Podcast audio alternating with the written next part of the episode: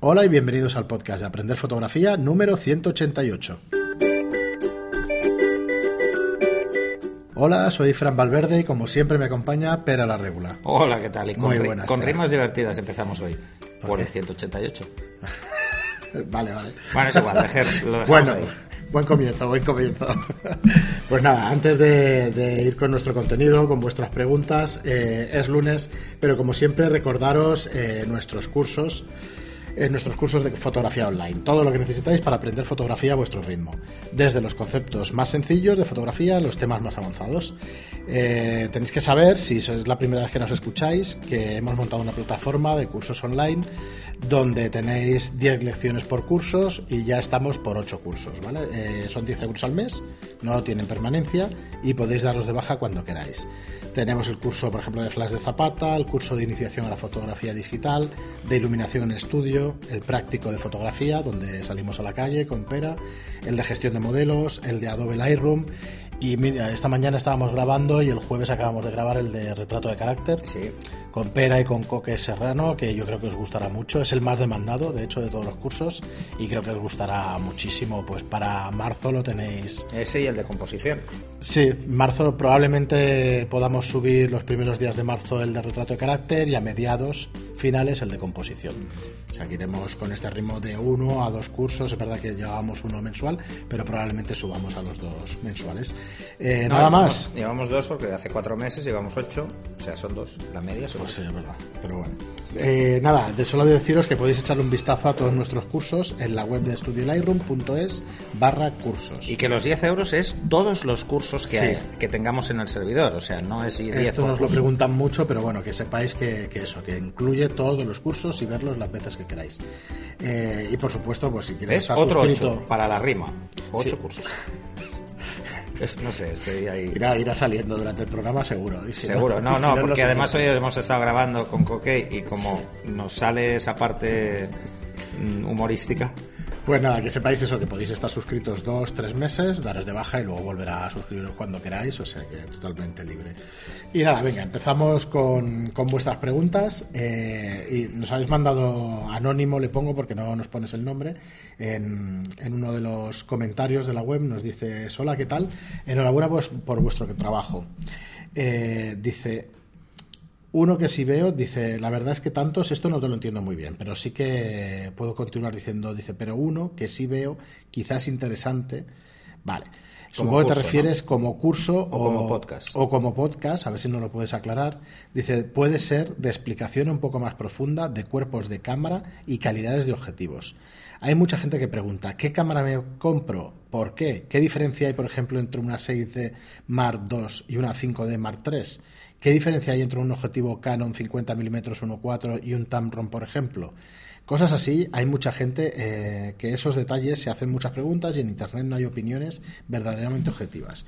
Gracias y un saludo. Bueno, esto es una de las cosas que yo siempre me he quejado eh, de, de las webs y de los lugares donde se hacen comparativas y test de objetivos y de cámaras. Eh, en primer lugar, las que tienen más o menos rigor científico, pues eh, tengo la sensación de que están supeditadas a otros intereses, porque hay algunas que son demasiado evidentes. En otras que no son tan evidentes, hacen las mismas pruebas para todo tipo de cámaras y todo tipo de objetivos, y los objetivos se diseñan para un tipo de fotografía específica. No es lo mismo un 50 que un 85, no solo cambia la focal, sino que están destinados casi siempre a mercado diferente o a tipo de fotografía diferente. No solo la focal, sino que la apertura y, y el tipo de construcción de la lente pueden afectar para el tipo de fotografía que vayamos, vayamos a hacer. Así que compararlos es un poco absurdo, porque imaginaros, por ejemplo, te pongo un poco este ejemplo. El 50-1.4 eh, de Canon y el 50 eh, de, de Tamron. Bueno, pues hay que ver si han sido diseñados para el mismo tipo de fotografía. Porque igual no. Igual no. Que sean 50 milímetros los dos no quiere decir absolutamente nada. Os podéis encontrar como, por ejemplo, el 85-1.8 está eh, pensado para un uso más general, pero eh, en exteriores y hacer otro tipo de cosas. Pero el, el, por ejemplo, el 1.2 está pensado para estudio. Eh, tienen velocidades de enfoque diferentes, tienen y no precisamente el más caro es el que es más rápido siempre. O sea, eh, os vais a encontrar eso que también pasa con los 100 macro. y con otros objetivos que son 100, pero que no son macro. Así que, ojo. Bueno. Comparar a veces es muy difícil, por eso, Sí. por eso yo soy muy crítico con las comparativas, pero sí que es interesante como tema, como tema general. Pero yo os diría que, que- que quizá, y lo lanzo, a ver qué pensáis, podríamos hablar de para qué se ha diseñado cada objetivo. Que eso ya lo serie- hicimos una vez Sí, pero no con los objetivos de la serie L. Sí. ¿Te acuerdas? Sí, sí. Que hicimos un repaso de Pero bueno, eso más en detalle. de para qué han sido diseñados según el fabricante. Sí, y luego quizá, es quizá a lo mejor comparar Tamron y Canon si el mismo 85 está tan bien diseñado. Hay que ver si tenemos el mismo nivel de información, que eso es otra. ¿eh? Hay algunos fabricantes que dan mucha información y otros que dan muy poca. Por ejemplo, las Modulation Transfer Function de los objetivos Canon Ajá. L es muy fácil conseguirlas. Pero de los EFS hay algunos que no están. Vale. Eh, ¿Por qué? Pues porque probablemente son tan malos que meter una, una Sí, sí, Modulation claro. Transfer Function de ellos pues lo dejaría demasiado claro. Claro, demasiado. Eh, por ejemplo, el 1855 yo no la encontré. es que probablemente habrá modelos por el mismo precio de Tamron que igual son Sí, superiores. exacto. Entonces, Ya está. hay que ver si, por ejemplo, en Tamron, en Sigma, también están. Pero también hay que ver en Nikon, porque en Nikon me ha costado encontrar algunos objetivos cuando me han preguntado. Entonces, ese es un dato a tener en cuenta porque nos dice mucho de cómo es el objetivo. Mira, yo con respecto a esto veo dos cositas. Lo primero es lo que estabas diciendo, que, podemos hacer estas comparativas y eso.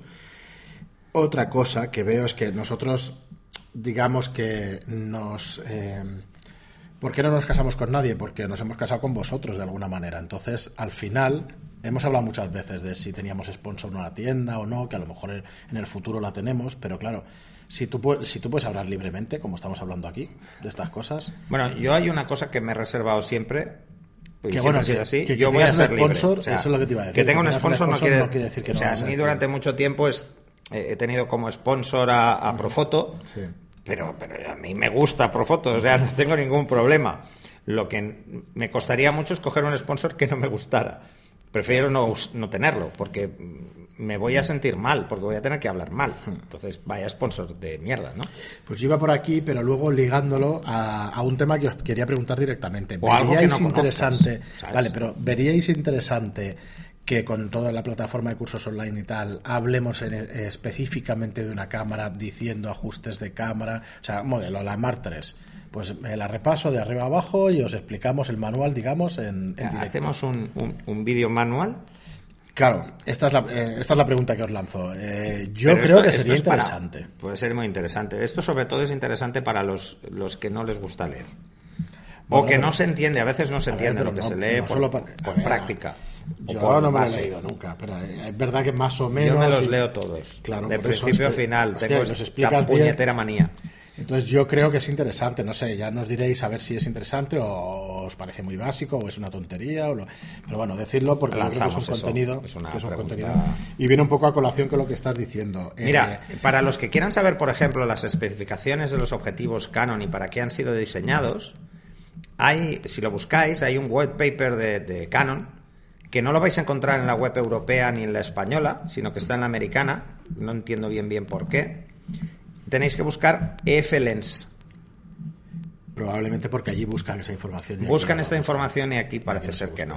Es un documento que em, originalmente estaba solo en inglés, pero ahora ya, pero hace años que está también en castellano.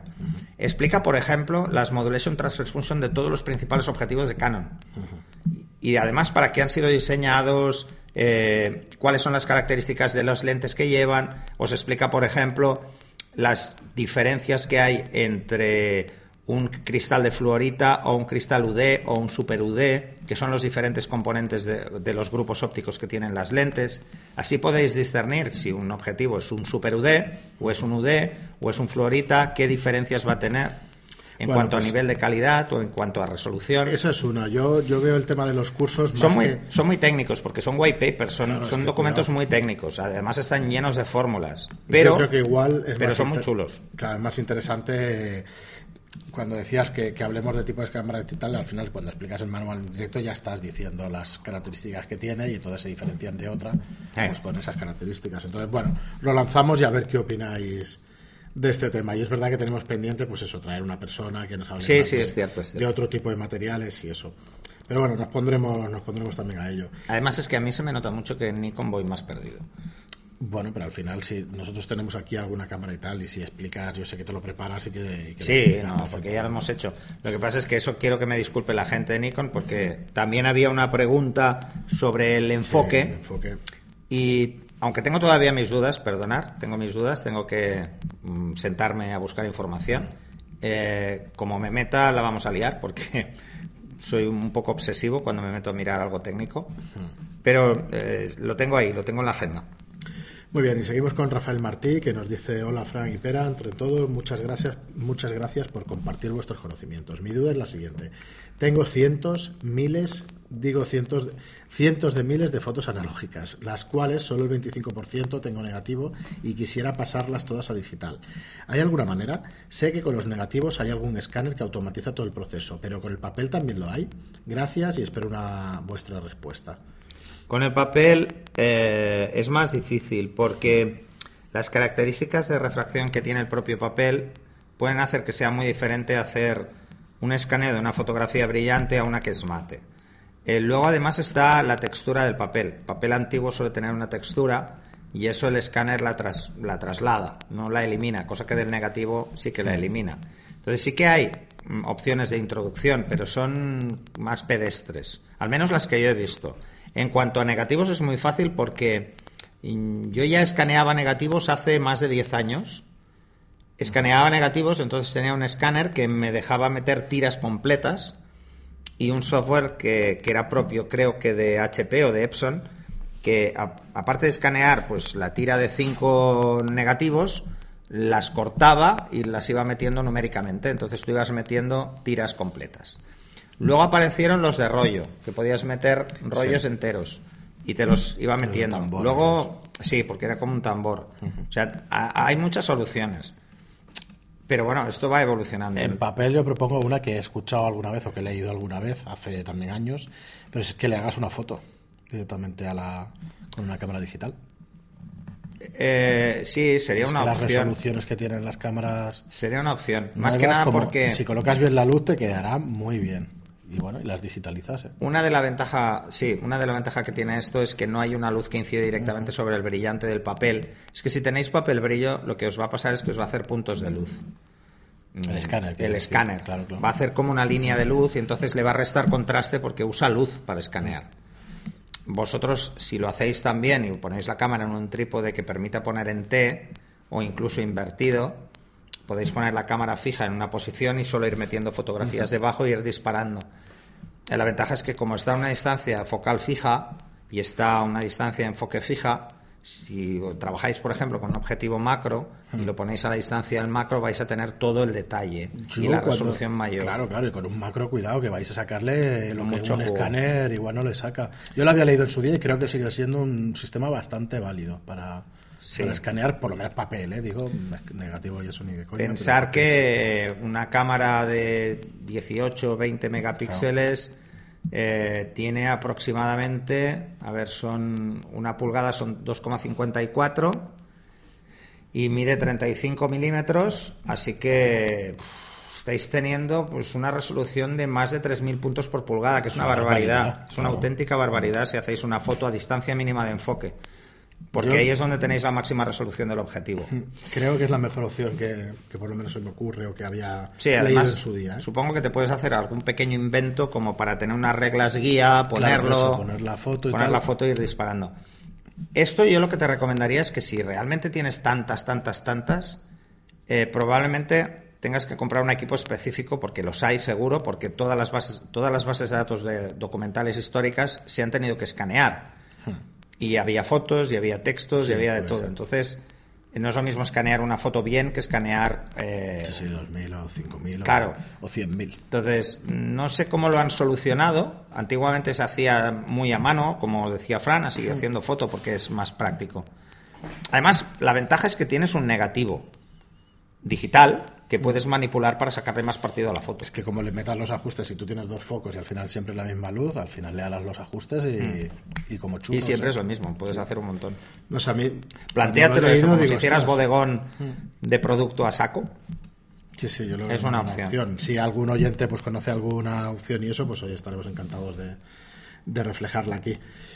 Muy bien. Desde Pues luego, en, en los Gracias, talleres Rafael. donde se hace reconstrucción de fotos antiguas se hace así, ¿eh? Se hace así con la- Se hace así porque yo, por ejemplo, a mí una vez un amigo me pidió que le mm, reconstruyera una foto antigua que estaban sus padres y tal y que había zonas peladas, blancas, ¿vale? Que No, le sí, habían perdido textura y había que dibujar y yo lo hice con la cámara. Hice una foto a la, a la foto Él antigua. había leído que la resolución que te da una cámara con un macro y con estas resoluciones tan Claro, altas. es que es hostia, altísimo. Es altísimo, es, es mejor que muchos escáneres y de los caros. Y de Sí, incluso te euros. puedes plantear, si vas a hacer muchas fotos en el mismo día, incluso eh, una, alquilar una cámara de medio formato claro. y sacarles el máximo... Que ahí ya, sí que ahí ya te puedes Ni morir. escáner ni. No, no, ahí no hay nada que lo supere, o sea que hoy por hoy...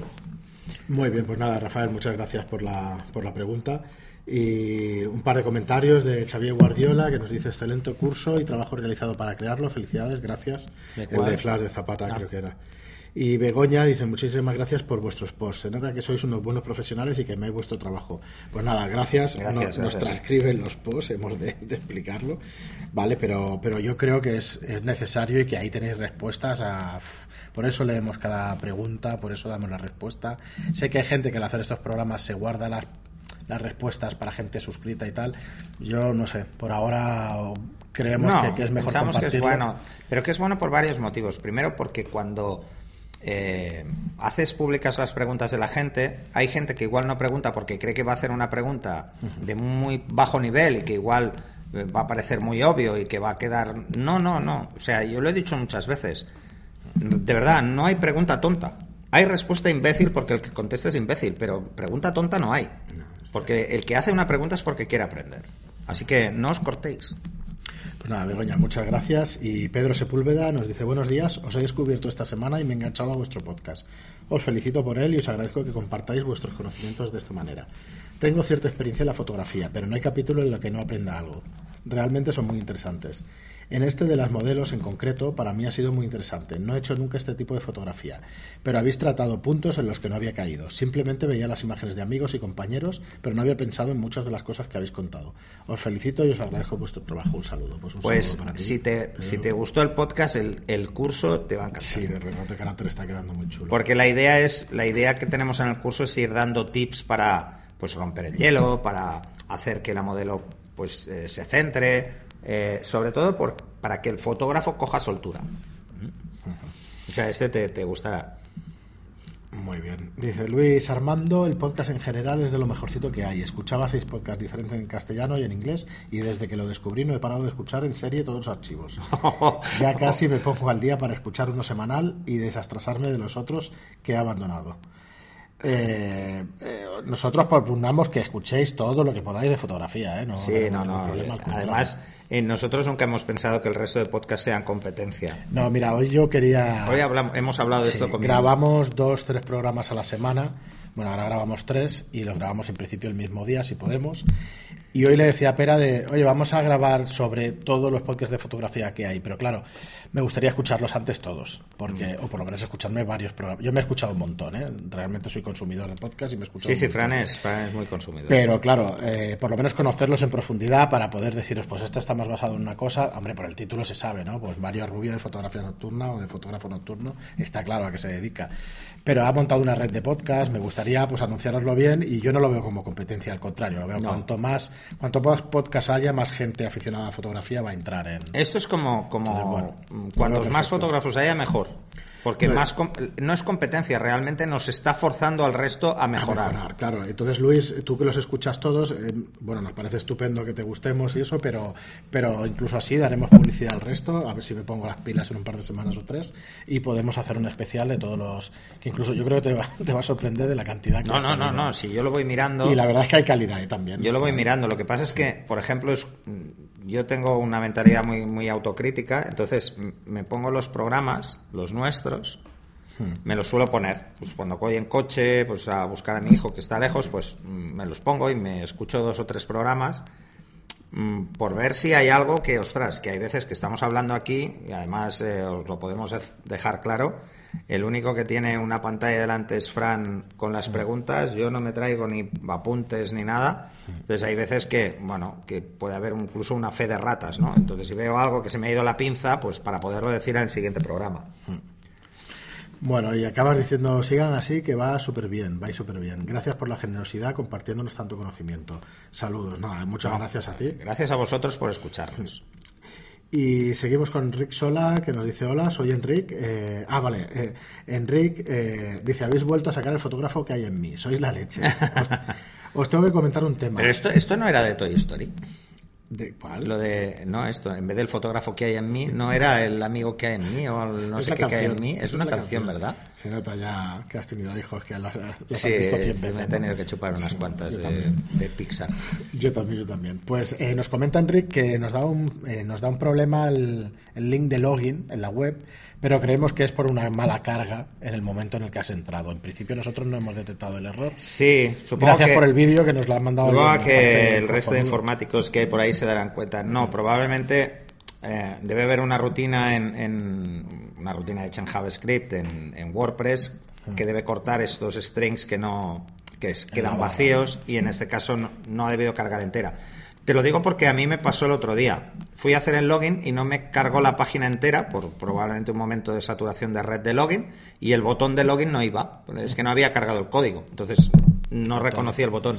El on click no estaba. Entonces, bueno, No, pues te, lo agradezco un montón. Enric, y, y lo leí aquí. Pero si pues, veis para- cosas de estas, claro, ideal. lo leí aquí Decirlo. para eso, para deciros que si veis cualquier cosita que veáis de esta, por favor, pues, pues que, que nos lo digáis. Y Enric nos dice que es profesor de marketing digital. Y claro, dice, hacer vídeos es una mala costumbre y he hecho uno rápido para que lo veáis más claro. Además, Nada, muchísimas, muchísimas gracias. Y que si quieres, pásame tu contacto, tu web o lo que sea, que te hacemos toda la publi que podamos aquí, todo, todo el tema, que eso es bueno, que, que hagamos sinergias entre todos. Hombre, Y nos dices además, dice, me pongo a estudiar cómo hacer un set de estudio fotográfico, que me han dado presupuesto para comprar ventanas de Profoto. Yuju. hostia, qué Pues, suerte tienes. Como está suscrito, pues ahí verás que Pera explica, y aquí en el estudio, veréis el estudio en directo, bueno, en directo, en diferido, pero veréis cómo es y tal. no y digas la palabra diferido porque aparecen otras cosas. ¿Ah, sí? Sí, como las liquidaciones en diferido y esas ¿Ah, cosas. sí? Olvídate, olvídate.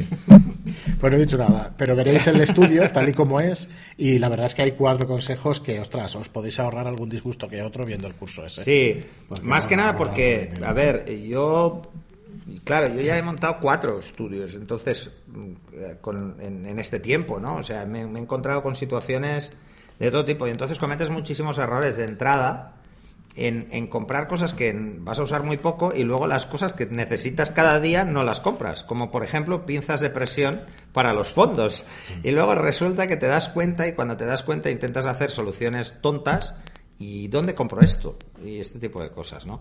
O por ejemplo hacerte paneles de Porex. Mm, No caes, Sí. no caes de entrada. Son estas cosas que cuando ya llevas un tiempo dices, ostras, vamos a hacer un repaso de todo lo que hay en el estudio y dices, ostras, es que hay un montón de cosas Sí, en el un estudio. montón de cosas. Y si tienes presupuesto, yo ahora eh, voy a probar una ventana que todavía no había probado, que es la 6x4 Esa no se la puede permitir de todo el mundo. Profoto. Sí, son Eh, 120 por 180 centímetros. Exacto. Y la pruebo mañana precisamente, porque mañana tengo un shooting. Y entonces la voy a probar porque es quizá debe ser la única que no he probado, porque he probado prácticamente todas. Además, claro, con el- como sponsor Profoto, pues he probado un montón de cosas de Profoto y antes de que salieran algunas. Y la voy a probar mañana y creo que me puedo viciar. Ahora, es la ventana más cara que hay prácticamente. Los siguientes son los Giant. Es enorme, sí, la verdad es que sí. precio. Simula, lo hablábamos antes, ¿no? Luz natural por Una luz una natural fuente grande, ¿no? es una fuente enorme, Como si entonces fuera una ventana real de una casa o de un estudio. Más que una ventana, porque esto, esto es una ventana de balcón, Vale, vale. prácticamente.